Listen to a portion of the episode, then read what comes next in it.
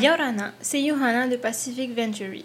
Bienvenue dans ce nouvel épisode de Pacific HOE, le podcast d'analyse de l'actualité globale et locale qui t'aide à naviguer efficacement dans ce monde changé. Cette semaine, nous avons été sur les chantiers pour nous intéresser à la problématique des matériaux de construction, et plus particulièrement des options qui se développent autour de béton intelligent et autres nouveaux matériaux. Pour en parler, nous recevons Mary Ray, fondatrice de Projet Coco, qui nous apporte ses éclairages sur le sujet. À suivre donc une conversation entre Philippe et Mary. Mary, Yorana. Yorana Philippe. Merci de te joindre à nous sur les Pacific Highway. Euh, alors, est-ce que rapidement tu peux te présenter pour celles et ceux qui ne te connaîtraient pas? Oui, alors je m'appelle Mary Ray et je suis la fondatrice de l'entreprise Projet Coco qui propose des maisons écologiques avec pour matériau principal la fibre de coco. D'accord. Alors, matériel euh, un peu nouveau du coup, parce que euh, bah, quand on regarde autour de nous, que ce soit Tahiti ou ailleurs, forcément ce qu'on voit beaucoup, et pour ne pas dire exclusivement, c'est le béton. Euh, alors toi, tu pars sur une nouvelle voie, mais euh, j'imagine que tu connais quand même un, petit peu le secteur. Est-ce que tu peux nous expliquer pourquoi le, béton est roi euh, un petit peu et, qu'on le trouve de façon aussi commune dans tous les climats, dans toutes les latitudes, etc. Oui, alors c'est un matériau qui a été apprécié par les constructeurs et les consommateurs parce que pour commencer, les matières premières ne coûtent pas cher. Puis le béton est facile et rapide à mettre en œuvre et il offre également une bonne résistance mécanique. Cependant, ses performances thermiques et acoustiques sont très mauvaises et son impact environnemental est conséquent. Mmh effectivement, alors on sait que le, béton est responsable de près de 8% des émissions de gaz à effet de serre à l'échelle mondiale euh, par sa production. Euh, et du coup, on parle en plus, de plus en plus de ce qu'on appelle des bétons intelligents. Euh, pour tâcher de compenser un peu ces faiblesses justement du, béton, traditionnel. Alors, est-ce que tu peux nous en dire un peu plus sur les évolutions de ce, de ce matériau si commun euh, dans notre quotidien?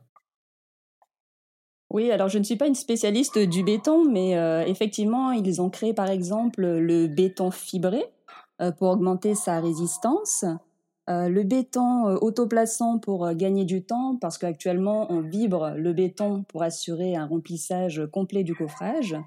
Il y a eu également le béton bois pour une meilleure isolation acoustique et aussi des bétons auto-nettoyants et dépolluants. D'accord. Alors, euh, au-delà du coup bah, du, béton, toi, tu, as fait le pari justement d'une nouvelle piste pour la, construction de, nos maisons, de nos bâtiments. Et tu n'es pas la seule, hein, c'est un secteur qui, se développe pour essayer d'avoir des matériaux de construction un peu plus efficaces, un peu plus respectueux de l'environnement. Alors, à part la fibre de coco, et, je t'invite à nous en parler peut-être un petit peu plus, mais quels sont les autres matériaux que tu as pu découvrir euh, justement au fil de ton projet? Il existe de nombreuses alternatives aux béton traditionnels qui sont pérennes et plus respectueuses de l'environnement. Alors il y a les solutions connues et reconnues, telles que les constructions en fibre végétale, en terre, en bambou, en bois, en béton végétal et d'autres qui se développent comme l'utilisation du mycélium, donc à base de racines de champignons et de champignons que l'on fait sécher, puis on en fait des briques mmh. super légères et solides, ou encore le ferroc réalisé avec de la poussière d'acier recyclé qui serait plus solide que le béton. Mais ces dernières solutions ne sont pas accessibles ou adaptées à la Polynésie. Oui, euh, effectivement. Et du coup, euh, localement, quelles sont les options qui s'offrent aux consommateurs pour tâcher justement d'utiliser des matériaux un peu plus adaptés à notre climat et au contexte insulaire qui est le nôtre? Pour un habitat adapté au climat tropical de Polynésie, il faut essentiellement deux éléments. Euh, il faut des matériaux qui offrent une bonne isolation thermique, ce qui va fortement limiter les transferts de chaleur extérieure-intérieure. Et il faut également une construction qui résiste aux pluies tropicales et à l'humidité. Précédemment, nous avons, avons évoqué quelques solutions qui seraient parfaitement adaptées au Fénois. En ce qui concerne notre insularité, c'est très simple. Il faudrait favoriser l'utilisation de matières premières locales qui sont disponibles sur le territoire. Euh, non seulement pour valoriser les richesses, nos richesses, parce que nous pouvons créer de belles choses à partir de ces richesses, mais également pour limiter le transport et donc sécuriser l'approvisionnement matériaux. Aujourd'hui, nous sommes trop dépendants de l'extérieur, c'est-à-dire que s'il y a un problème, plus conséquent, j'ai envie de dire, au niveau de l'importation, on est dans la galère. Nous avons eu un petit mmh. aperçu avec le Covid.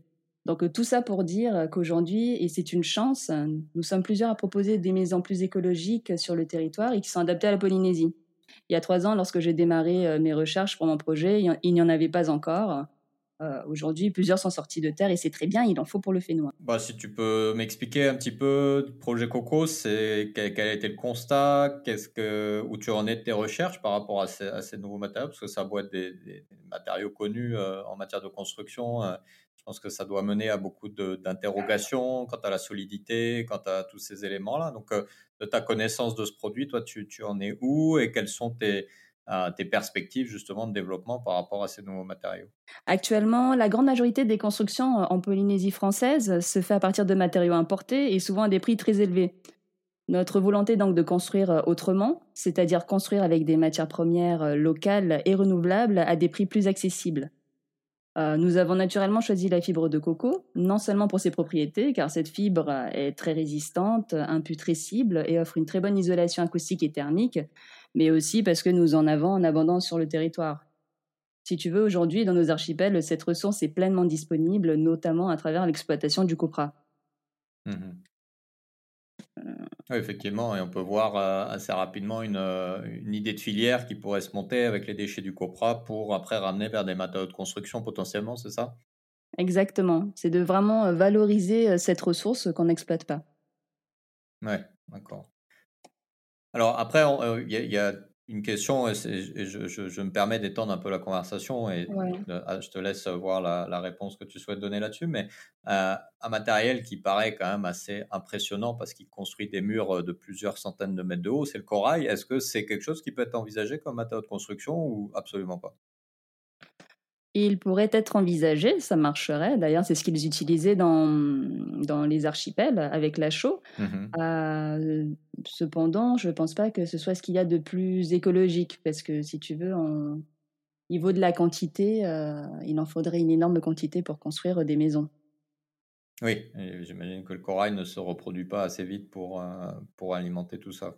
Voilà, donc vraiment, c'est de. En fait, ce qui est important, c'est vraiment la gestion des ressources et donc mélanger les différentes ressources selon la disponibilité sur le territoire et ne pas en utiliser qu'une mmh. seule. D'accord, un petit peu comme pour l'énergie, savoir mélanger un peu les origines pour éviter de se reposer que sur une seule source, qui est forcément toujours un peu problématique. Oui, voilà, et puis respecter son cycle, la laisser euh, se, se régénérer, euh, et, puis, euh, et puis voilà, s'adapter en fait. Mmh. Effectivement. Alors, ma dernière question pour toi, Mélie, euh, pour, pour, nos auditeurs qui peut-être envisagent en ce moment de construire leur maison euh, et qui chercheraient à, avoir une approche un peu plus écologique de leur habitat, en l'état du, du, marché, qu'est-ce que tu pourrais leur recommander comme action, comme potentielle stratégie, ou, euh, etc. Pour commencer, je dirais que c'est une très belle démarche parce que nous sommes tous acteurs du changement euh, puis euh, je recommanderais euh, à ceux qui nous écoutent de regarder donc plus en profondeur les alternatives aux constructions conventionnelles qui existent sur le territoire, parce qu'elles sont nombreuses. Et surtout, n'hésitez pas à poser des questions si vous avez besoin d'être éclairé sur certains points ou d'être rassuré. Je finirai sur une citation de Laurent Gounel qui dit On ne peut pas changer les gens, tu sais, on peut juste leur montrer un chemin, puis leur donner envie de l'emprunter. Alors soyez une invitation à une solution plus, verte pour votre entourage. Mmh. Effectivement, très bonne, euh, très bonne citation de fin parce que c'est là où on se rend compte finalement que c'est un problème qui est complexe, euh, qui a un fort impact, mais dont l'évolution, en tout cas les changements à venir, ne vont pas être simples euh, à mettre en place. Et c'est peut-être un petit peu ce que toi tu cherches à faire avec ton projet, c'est de poursuivre la réflexion et la conversation sur, sur tous ces sujets. Oui, voilà. Tout changement prend du temps. souvent, c'est long. Mais voilà, plus on sera et plus le changement pourra s'effectuer. Il faut juste être une mmh. invitation à chaque fois pour son petit entourage et puis ça grandira comme ça. Effectivement, comme tu le dis, déjà chercher à s'informer, à rechercher ce qui se fait, c'est déjà une première étape pour bah, peut-être après montrer aux, grandes entreprises qui mènent le marché bah, qu'il faut elles aussi qu'elles s'adaptent et qu'elles changent et qu'elles se tournent peut-être vers des solutions telles que toi tu, tu, tu prônes ou en tout cas sur lesquelles tu travailles. J'aimerais bien. bah écoute, c'est tout ce qu'on peut te souhaiter en tout cas. Mary, merci beaucoup de ton temps et d'avoir répondu à nos questions. Bah merci à toi Philippe. Il y a encore beaucoup de travail avant de pouvoir disposer de matériaux de construction véritablement intégrés à l'environnement. Comme nous l'explorons dans la newsletter THOE de cette semaine, les alternatives sont nombreuses, mais les développements démarrent à peine.